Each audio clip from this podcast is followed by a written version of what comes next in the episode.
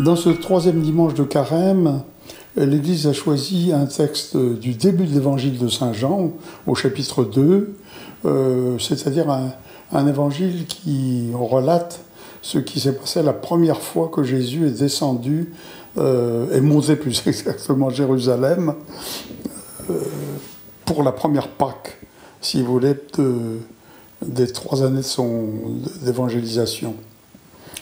La, la quatrième étant celle de sa passion.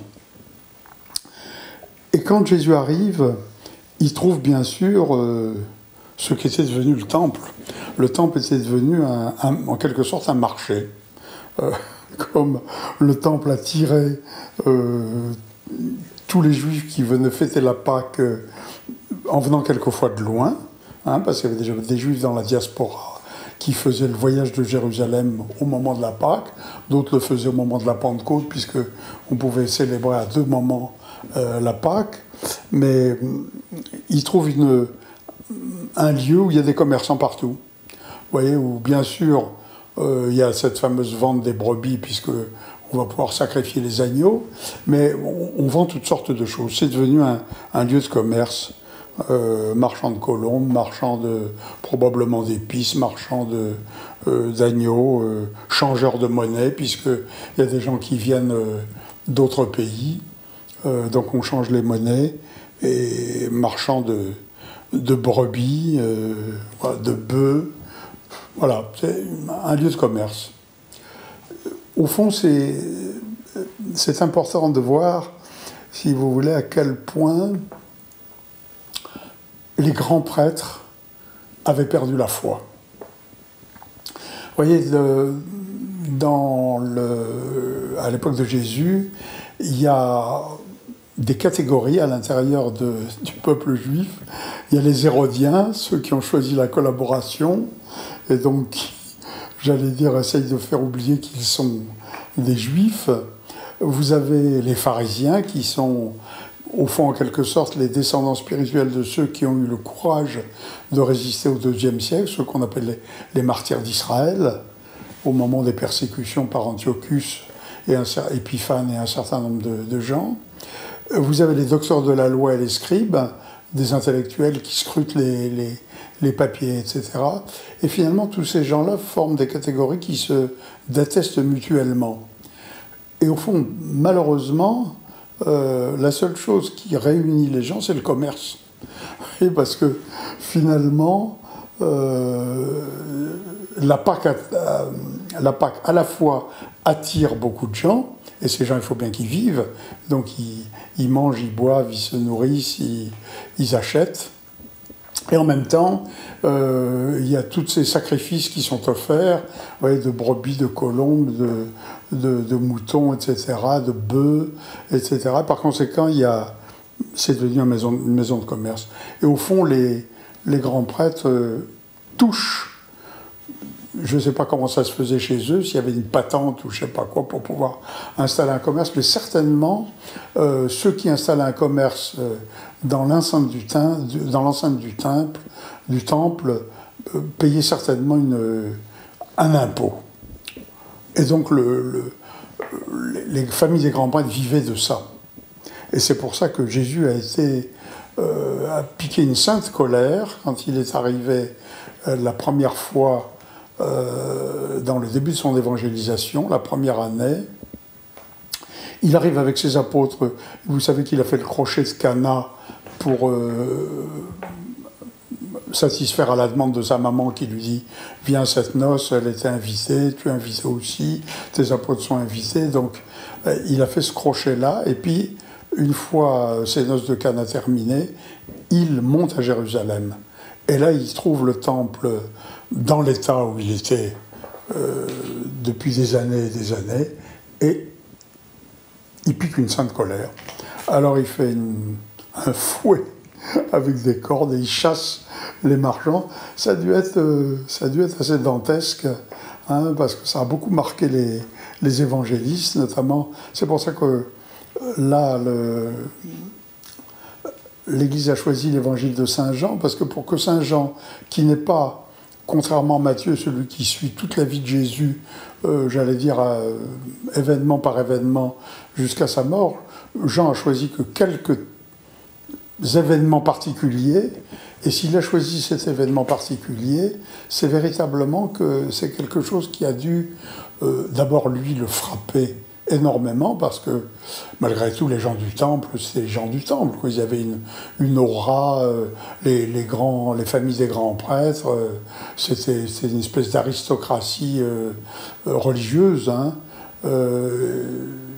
et qu'on puisse j'allais dire, s'attaquer à leur fief de cette manière-là, c'est vraiment osé hein, dans la culture de l'époque. Eh bien, Jésus l'a fait. Jésus a, d'une certaine manière, montré d'ailleurs euh, dans ce domaine-là sa toute-puissance. Il a montré à quel point, euh, j'allais dire, euh, la sainteté du temple était quelque chose d'important. Vous voyez, Jésus n'a jamais voulu qu'il y ait une rupture entre l'ancienne alliance et la nouvelle alliance, mais au contraire un passage harmonieux de l'ancienne alliance à la nouvelle alliance. Or, il y avait des gens qui avaient, j'allais dire, sali l'ancienne alliance. Et c'est ça qu'il a voulu purifier. En quelque sorte, il a, il a essayé de donner un coup de torchon, un dernier coup de torchon, si vous voulez, pour purifier euh, l'ancienne alliance de tous ceux qui avaient été, j'allais dire, malheureusement apportés par des générations euh, de prêtres qui n'avaient plus véritablement la foi, mais qui étaient devenus des, des commerçants de la religion, eux-mêmes, voyez, des gens qui profitaient euh, économiquement de la religion, économiquement et puis sociologiquement. Hein, il a voulu montrer à quel point il fallait euh, chasser tout ça du temple de façon à préparer ce passage de l'ancienne alliance à la nouvelle alliance. Et ça a été effectivement euh, incompris par beaucoup, hein, parce que c'est en quelque sorte euh, scandaleux de s'attaquer au temple. Et Jésus a, a, eu cette phrase mystérieuse je reconstruirai euh, le, temple en trois jours. Et comme dit l'évangéliste Jean, il parlait de sa résurrection. Parce que finalement, euh, la nouvelle maison de Dieu, c'était Jésus lui-même qui la construisait, qui l'installait. Et il voulait faire place nette, s'il voulait, pour permettre à tous les juifs euh, à rester profondément religieux, de pouvoir passer de l'ancienne alliance à la nouvelle alliance. Et heureusement, euh, euh, j'allais dire, euh, il y a des juifs qui l'ont fait. Ouais, il, y a, eu des prêtres, il y a eu des, des, gens religieux. Dans les pharisiens, il y a eu des conversions. on voit des gens comme Joseph d'Arimathie, des gens qui, sont, qui ont fait, sont des gens, des notables importants, et, qui se, et qui passent, qui deviennent des des grands disciples de Jésus, mais il faut reconnaître que la majorité des autorités religieuses de l'époque, si vous voulez, sont ceux qui ont livré Jésus à Pilate et qui ont demandé à Pilate de le crucifier. Et pourtant, Jésus a tout fait pour euh, essayer de purifier une dernière fois euh, le lieu de l'ancienne alliance et pour euh, que ça qu'il y ait une possibilité, si vous voulez, de, transition harmonieuse, de passage harmonieux de l'ancienne alliance à la nouvelle alliance. Voilà, c'est ce que Saint Jean a, choisi comme, texte, lui qui, je dis, n'est pas, n'est pas quelqu'un qui a fait une biographie en fond de, des trois ans et demi de vie publique de Jésus comme Saint Matthieu, euh, qui lui a donné toutes les paraboles du royaume, toutes les, euh, toutes les controverses avec les pharisiens, tandis que Jean a choisi très peu de textes, euh, très peu d'événements importants. Mais ces événements, ils ont été choisis par lui parce qu'ils avaient une, une valeur éducative extrêmement importante. Voilà, l'important c'était ne faites pas de la religion quelque chose de rentable vous savez, ça reste toujours valable. Hein.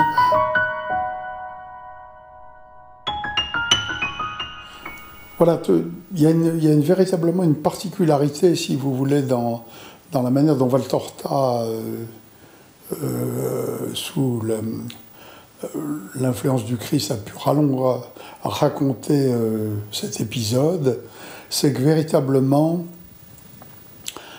la tentation d'un certain nombre de commerçants, si vous voulez, c'est de traiter plus bas que terre des gens qui ont peiné pour réunir dans leurs petites économies tout ce qu'ils pouvaient pour sacrifier véritablement une bête et, rendre hommage au Seigneur. Ils les traitent comme véritablement comme, comme rien et ils se prosternent devant les riches parce qu'ils se disent ils vont nous acheter des bêtes on va même peut-être faire monter les prix de façon à, en tirer le maximum. Et ça confirme, si vous voulez, que tout ce que le Christ nous dit sur les pauvres, finalement, les, pauvres, de, comme disait Saint Vincent de Paul, ce sont nos maîtres. Vous voyez nous faisons nos petites choses pour les pauvres, hein, et c'est eux qui, au fond, nous font la grâce d'être euh, des images, des icônes du Christ, pour que nous puissions les servir comme s'ils étaient le Christ. Donc euh, la grandeur des pauvres, si vous voulez, c'est une des gloires de l'Église.